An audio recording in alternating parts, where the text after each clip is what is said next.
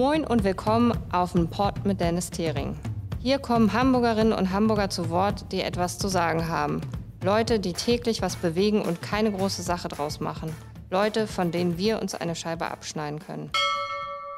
Ja, moin moin, hallo, ich begrüße euch ganz herzlich zur zweiten Folge meines Podcasts Auf den Pod mit Dennis. Ähm, ich freue mich, dass wir nach dem großen Erfolg der ersten Folge heute auch wieder einen ganz besonderen Gast hier im Hamburger Rathaus begrüßen dürfen, nämlich Markus Deibler.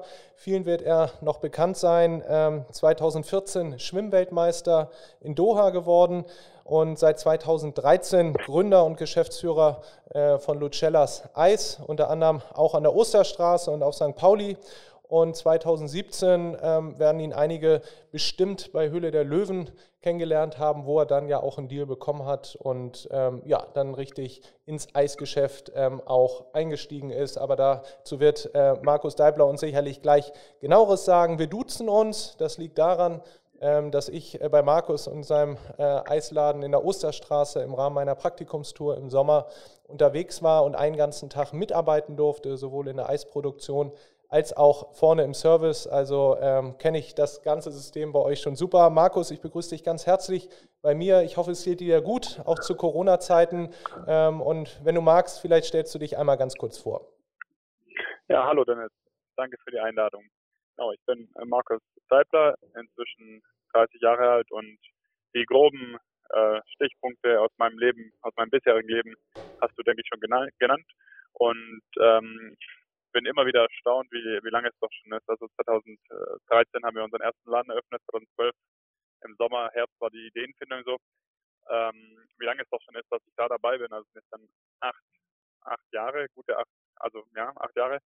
Und das kam, kommt nicht so lang vor. Also ich bin da echt äh, mit Spaß bei der Sache und habe auch vor, das noch eine ganze Weile zu machen. Und ja, habe da jeden wäre wahrscheinlich übertrieben, aber die allermeisten äh, Arbeitstage richtig Spaß dran, ja.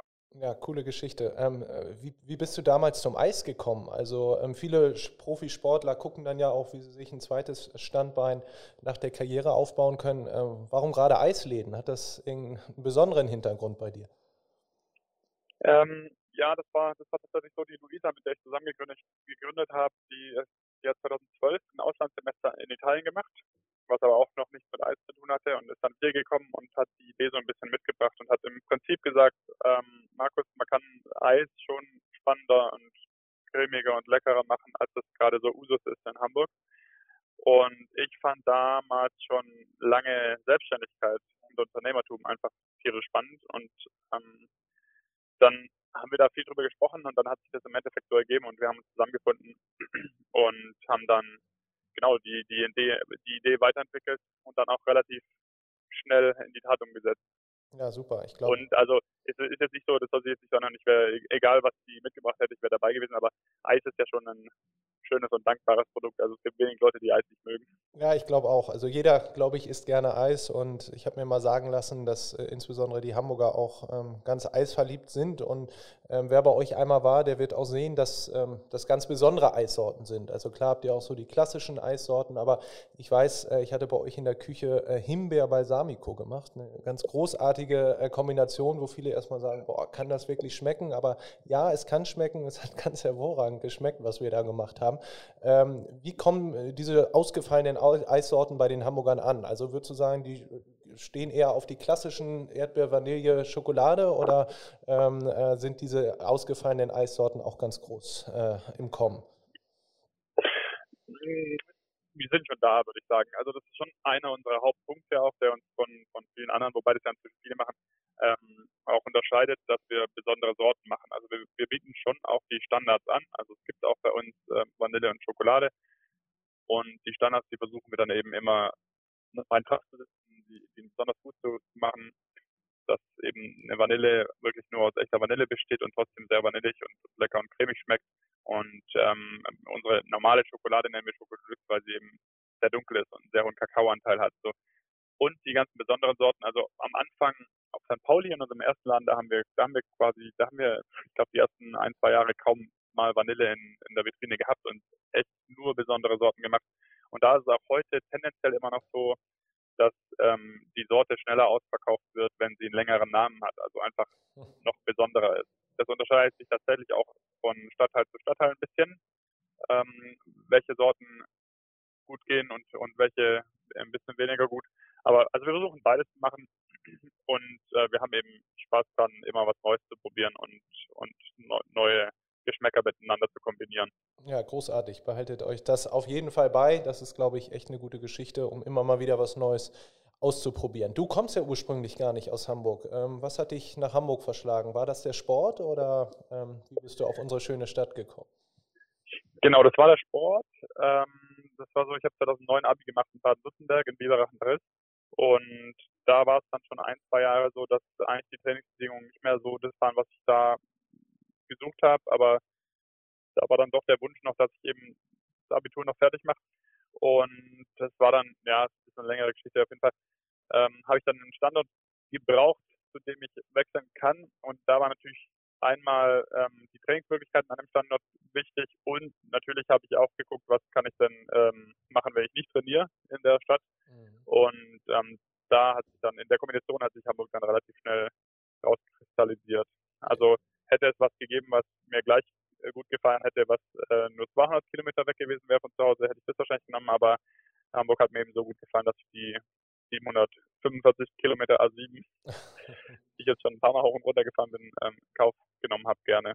Ja, cool. Und ich denke, äh, heute wirst du es auch nicht bereut haben, dass du, wie ich finde, nach wie vor in der schönsten Stadt äh, der Welt lebst. Wie ist das für dich als, als ehemaliger Profisportler? Ich erinnere mich ähm, damals, äh, ich bin auch sportbegeistert, ähm, habe selber Fußball gespielt, aber habe tatsächlich dich auch ein paar Mal aktiv äh, schwimmen sehen.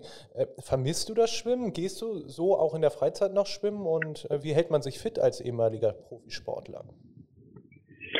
Ja, ähm also das Schwimmen als Tätigkeit vermissen tue ich tatsächlich eher weniger. Ähm, es, da muss man wissen, das ist bei vielen Ausdauersportlern so, dass sie am Ende von der, von der Karriere Training, das ja sehr zeitintensiv und auch so natürlich intensiv ist. Ich sag mal so, das letzte halbe Jahr hatte ich nicht mehr so richtig Lust auf, auf Training und habe natürlich trotzdem noch extrem viel gemacht. Und dann ist man, wenn man, also normal, ich sag, normale Ausdauersportler, also die, die ich so kenne, also Triathlet, Ruder, Schwimmen, äh, Langstreckenlauf, sowas, die wirklich Umfänge trainieren müssen, um vorne mit mitspielen zu können. Mhm. Die sind meistens, wenn sie dann aufhören, echt erstmal durch und haben, haben genug von, von der Sache. Ich gehe gern mal schwimmen, so, also meine Eltern schwimmen zum Beispiel bei den Masters, immer wenn ich zu Hause bin, dann gehe ich da gern mit und das ist auch alles super. Und ich gehe hier in Hamburg ähm, nicht regelmäßig schwimmen. Ich war einmal, was ich gern machen würde tatsächlich, ist im Freibad schwimmen im Sommer. Das ist aber gar nicht in allen Freibädern möglich. Also hier, ähm, wo ich in der Nähe wohne, Bondenwald, da, da hängt halt eine Leine quer drin. Da ist nicht gewünscht, dass man wirklich schwimmt. Da ist eher, weiß ich nicht, Planschen äh, gewünscht. Das ist dann ein bisschen schade. Deswegen, also mache ich, mache ich nicht. Ich mache eher Sachen inzwischen, die zeiteffizienter sind. Also ich bin tatsächlich ein bisschen zum Joggen gewechselt und mache das relativ regelmäßig, um mich fit zu halten. Nicht, um, weil ich unbedingt die Bewegung für mich brauche, um mich gut zu fühlen, sondern tatsächlich, damit ich mich nicht beim Essen einschränken muss. ja, sehr gut. Ich glaube, so geht es den meisten von uns. Ähm, ja, und dann warst du ja noch bei der Höhle der Löwen. Ich hatte das ja eingangs schon, schon angesprochen. Ich bin selber ein riesen Hülle der Löwe-Fan und äh, ich glaube, die Einschaltquoten sprechen auch für sich. Die sind ja wirklich gigantisch gut. Ähm, wie hast du das damals wahrgenommen? Wie bist du ähm, da hingekommen? Ähm, wie hast du den Pitch an sich wahrgenommen und ähm, äh, hat euch das auf jeden Fall in der Entwicklung geholfen, dass ihr äh, damals auch einen Deal mitgenommen habt? Ja, also es war, wir hatten uns einmal schon, also 2015 beworben, glaube ich. Da habe ich dann irgendwie keine Reaktion bekommen, habe ich mich 2016 mit unserem Eismix nochmal beworben. Also wir haben dann, also die Idee entstand so, dass unsere beide Familien, also Luisas und meine sind beide aus Süddeutschland und da war dann irgendwie die Idee, wie können die unser Eis essen, ohne dafür jedes Mal nach Hamburg fahren zu müssen. Ja. Und da ist die Idee, die Idee entstanden, dass wir den die Trockenstoffe fertig abmischen, die in so einem Eis sind und dann ähm, denen ein Rezept an die Hand geben. Dann sollen die zu Hause in Süddeutschland noch Milch und Sahne dazu tun zum Beispiel und das dann am besten in der Eismaschine einfrieren und dann haben die ein echt recht ähnliches Ergebnis, wie wir es in der Eisdiele anbieten. Das war die Idee zum Eismix, also ein Eispulver, um selbst Eis zu machen. Und damit habe ich mich dann 2016 nochmal beworben und das ist am Anfang einfach mehr oder weniger ein Dreizeiler, ein Online-Formular, wer bist du und was machst du? Ich weiß nicht, ob man da schon irgendwie eine Summe angeben muss, was man möchte so, aber relativ kurz gehalten. Und wenn man die Stufe dann gepackt hat, dann geht es relativ viel hin und, her und füll mal das noch aus und wo ist der Businessplan und schick mal ein paar Videos von dir. Das haben wir dann alles gemacht. Ich glaube, wir haben uns erst November 16 beworben und Ende Januar waren wir dann schon in dem Fernsehstudio in Köln, ist es, glaube ich.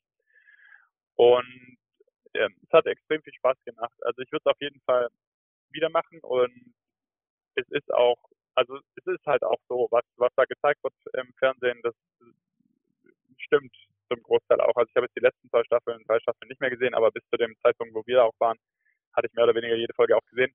Und es ist, also das Einzige, was nicht stimmt, sind die Backsteinwände, das äh, Styropor, also es ist ein Fernsehstudio. Aber was eben stimmt, ist, dass man die Löwen nicht gesehen hat äh, davor, dass die Löwen einen nicht gesehen haben und dass man eben wirklich reingeht, wie es da gezeigt wird und dann drei Minuten Zeit hat, eigentlich zu pitchen und dann Open-End-Fragerunde macht. Also solange wie es dann geht, geht's halt. Und die Löwen dürfen einen fragen, was sie möchten und hat darauf zu antworten. Und es ist auch so, wenn man ein paar Folgen sich anguckt, dann gibt es keine Überraschungen in, in der Aufzeichnung. Also sie fragen jedes Mal das Gleiche natürlich, was sie eben da interessiert. Und da kann man sich sehr gut darauf vorbereiten. Ähm, und deswegen, ja, es hat Spaß gemacht. Wir hatten dann drei Angebote, haben uns dann für das Angebot von Frank Thelen entschieden. Und du hattest ja noch gefragt, ob es uns was gebracht hat. Es hat auf jeden Fall viel Aufmerksamkeit gebracht. Also wir hatten wir hatten davor noch nicht mal einen Online-Shop und dann haben wir einen Online-Shop aufgebaut, unter anderem mit dem, mit dem Eismix, mit dem Eispulver und wir hatten irgendwas zwischen 7.000 und 10.000 Bestellungen an dem Abend, was natürlich, ähm, Wahnsinn, wenn man davor eigentlich noch gar keine Bestellung hatte ähm, oder auch sonst ziemlich vieles und würde ich ein paar Sachen anders machen, wenn ich, wenn ich, wenn ich nochmal jetzt in 2017 wäre, ja, würde ich wahrscheinlich auch. Aber also was einem keiner beantworten kann, äh, mit was man zu planen hat, bevor mhm. man die Ausstrahlung geht. Das ist so, also wie viel Ware darf vor oder soll, sollte vorproduziert werden und solche, solche Fragen, die ja auch echt wichtig sind. Äh, Food hat immer eine MHD, in MHD, das heißt viel zu viel sollte man nicht machen. Wenn man viel zu wenig macht, dann ist man auch noch die äh, ganze Zeit im Rudern. Also das ist ein bisschen tricky dann, aber es ist ein riesen Mediawert, den man da ja, mehr oder weniger geschenkt bekommt. Und mir hat es auch echt Spaß gemacht, wenn so also wenn ich könnte, würde ich nochmal mitmachen. Und insgesamt, äh, wenn man es richtig macht, kann man auf jeden Fall als Firma von profitieren. Auf jeden Fall. Ja, mega. Coole Geschichte. Also ich habe auch das Gefühl, man bekommt dann ja auch immer mit, äh, was hat das gebracht und äh, wie viele Umsätze und etc. haben die gemacht. Von daher glaube ich, äh, ist das auch nochmal ein guter Booster gewesen. Und ja, schön, dass es solche Möglichkeiten gibt. Ähm, das ist doch klasse. vom Booster zu Corona, das Thema müssen wir natürlich auch nochmal kurz, kurz ansprechen. Wie geht es euch? Ähm, wie macht ihr das? Ähm, ähm, Gerade der, der Bereich Gastronomie ist natürlich besonders hart getroffen. Äh, wie kann man sich das aktuell bei euch vorstellen? Ähm, habt ihr den Online-Shop wahrscheinlich noch, der noch funktioniert, aber mit euren, mit euren äh, Shops vor Ort sieht es wahrscheinlich relativ eng aus, oder?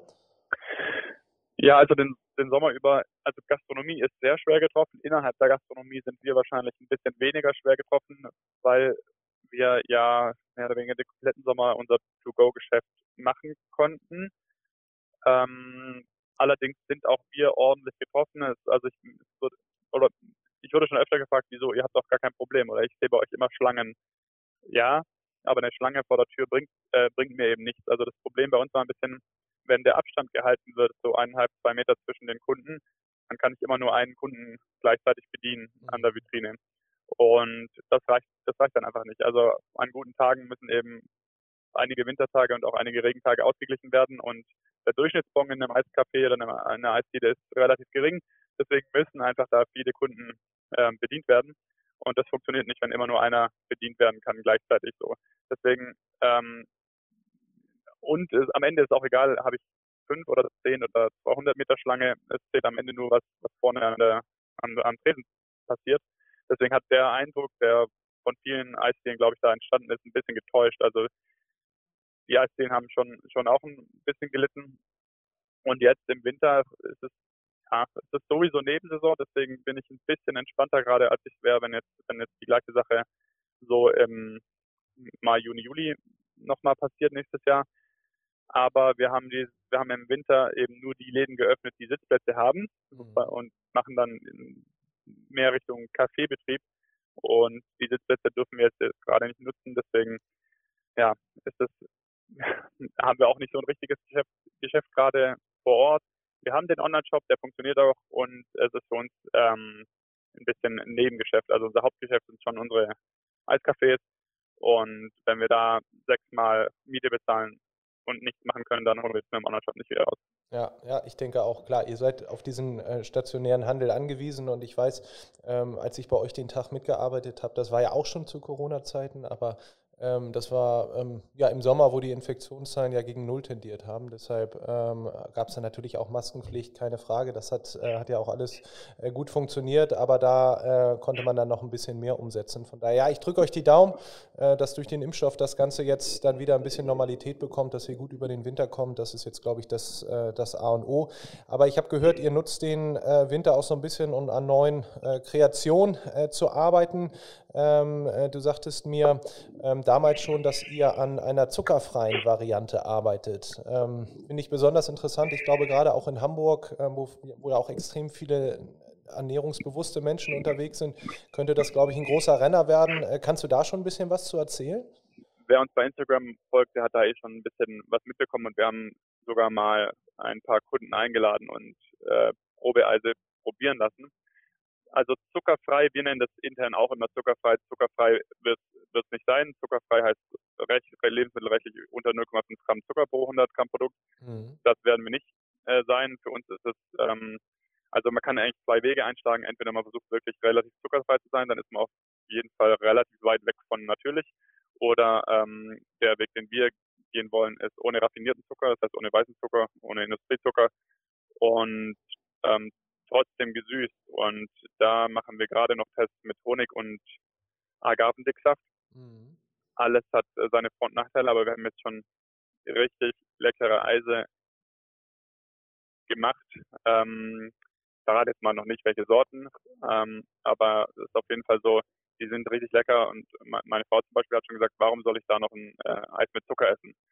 Und das Ziel ist auf jeden Fall, das äh, zum gleichen Preis zu verkaufen wie das andere Eis und dann einfach als Alternative anzubieten für die Menschen, die ein bisschen weniger raffinierten Zucker zu sich nehmen wollen und trotzdem gar nicht auf äh, Genuss verzichten wollen. Ja, mega. Und also ich finde selbst auch natürlich dann mit dem Sporthintergrund für mich äh, total spannend und genau mit sowas zum Beispiel beschäftigen wir uns schon länger und jetzt im Winter nochmal verstärkt, wenn wir sonst nicht so viel machen dürfen und solche Projekte machen, machen extrem viel Spaß, vor allem wenn dann hinten was rauskommt, was auch noch gut ist. Ja, finde ich auch, gerade wenn man einen Beitrag dazu leistet, dass die Menschen sich ein bisschen gesünder ernähren und ähm, dadurch schafft ihr natürlich auch so ein bisschen so ein Alleinstellungsmerkmal. Ich kann mich nicht erinnern, ich bin zwar äh, großer Eisfan, esse überall in Hamburg äh, auch viel Eis, aber so eine Variante ist mir bisher noch nie untergekommen. Von daher viel Erfolg dabei, dass das, dass das klappt. Aber wenn die ersten Ergebnisse äh, schon mal so vielversprechend sind, dann äh, wird sich ein Weg ähm, nach St. Pauli oder zur Osterstraße, was von mir zu Hause ein bisschen weiter ist, äh, aber auf jeden Fall dann, wenn das an den Start geht, ähm, dann auch lohnen. Ja, Markus, dann sind wir auch schon fast ähm, am Ende. Ähm, ich schließe meinen Podcast ganz gerne ähm, immer mit der Frage, was würdest du tun, wenn du einen Tag Bürgermeister unserer Stadt in Hamburg wärst, äh, was würdest du als erstes anpacken?